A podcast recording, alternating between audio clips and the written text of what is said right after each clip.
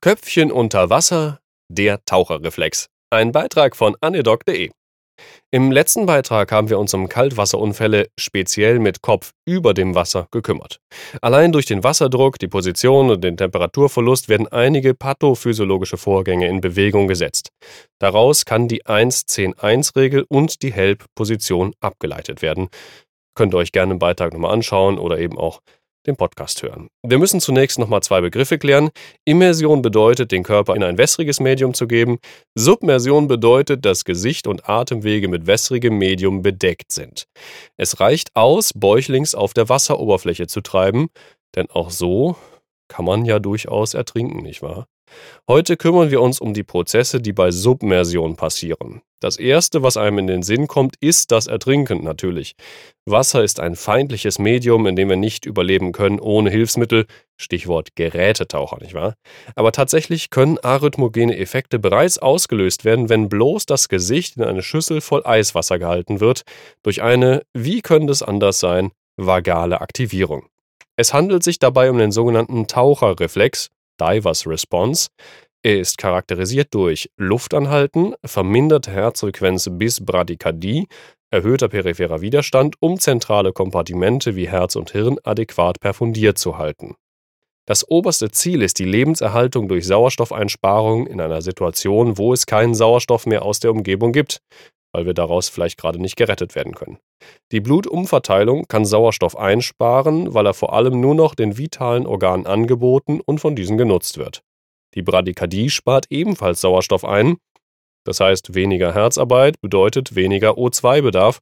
Das kennen wir zum Beispiel auch bei herzvorerkrankten Patienten, die Beta blockieren wir genau zu diesem Zweck. Bei Kleinkindern führt eine Aktivierung des Reflexes bei erhaltener Atmung allein durch kaltes Wasser im Gesicht zu einer sehr ausgeprägten vagalen Reaktion. Mit zunehmendem Alter nimmt die Reaktionsintensität ab und kann bei Erwachsenen nur noch ausgelöst werden, wenn die Erwachsenen gleichzeitig die Luft anhalten. Der Reflex beginnt mit der Triggerung peripherer Rezeptoren, vor allem im paranasalen Schleimhautbereich, um dem Nervensystem zu sagen: Achtung, Submersion. Der Nerv, der sensibel dafür verantwortlich gemacht wird, ist der Nervus ethmoidalis anterior aus dem Nervus trigeminus, Ast 1 und 2. Er enthält Mechano- und Chemorezeptorenanteile. Eine Dissektion dieses Nerven führt tatsächlich tierexperimentell zu einer Unterdrückung des Taucherreflexes. Hier haben wir also den afferenten Teil des Reflexbogens. Die Efferenzen übernimmt wie oben beschrieben der Nervus vagus. Dies ist aber nicht der einzige Pathway, der aktiviert wird. Auch Chemorezeptoren in der Karotis und der Aorta werden aktiviert, weil sich durch das Tauchen der Partialdruck des Sauerstoffs in den Lungen verändert. Wenn der Sauerstoffgehalt unter einen Grenzwert fällt, wird dies an den Hirnstamm gemeldet über den Nervus glossopharyngeus, der über eine Vielzahl von sympathischen Fasern eine periphere Vasokonstriktion auslöst, um eine Zentralisation anzustoßen und Sauerstoff auf diese Weise zu sparen. Ein überaktiver Tauchreflex wird von manchen Autoren übrigens auch als Mechanismus für das SIDS, also den plötzlichen Kindstod, diskutiert. Es gibt dafür aber bisher nicht genügend belastbare Evidenz. Ähm, wie man SIDS an sich vermeidet, weiß man halt irgendwie schon, auch wenn man den Mechanismus nicht genau kennt. Deshalb ein Einschub an dieser Stelle. Auf der Seite der Bundeszentrale für gesundheitliche Aufklärung gibt es da sehr detaillierte Informationen, wie man das vermeidet. Das wäre jetzt für diesen Artikel ein bisschen viel. Link gibt es auf meinem Blog. Tatsächlich wurde der Tauchreflex auch schon genutzt, um paroxysmale supraventrikuläre Tachykardien zu unterbinden.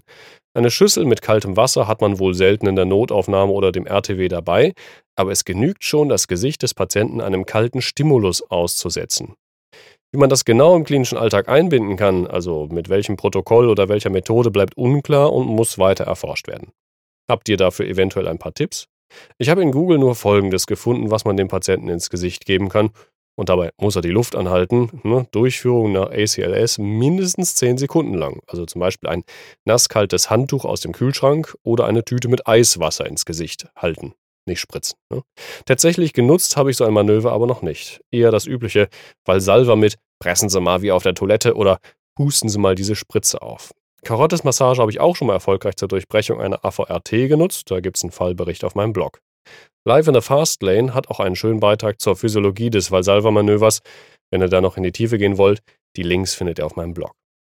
So viel zum Thema Tauchreflex für dieses Mal. Bis zum nächsten Mal, lasst ein paar Sterne da und so weiter. Tschö.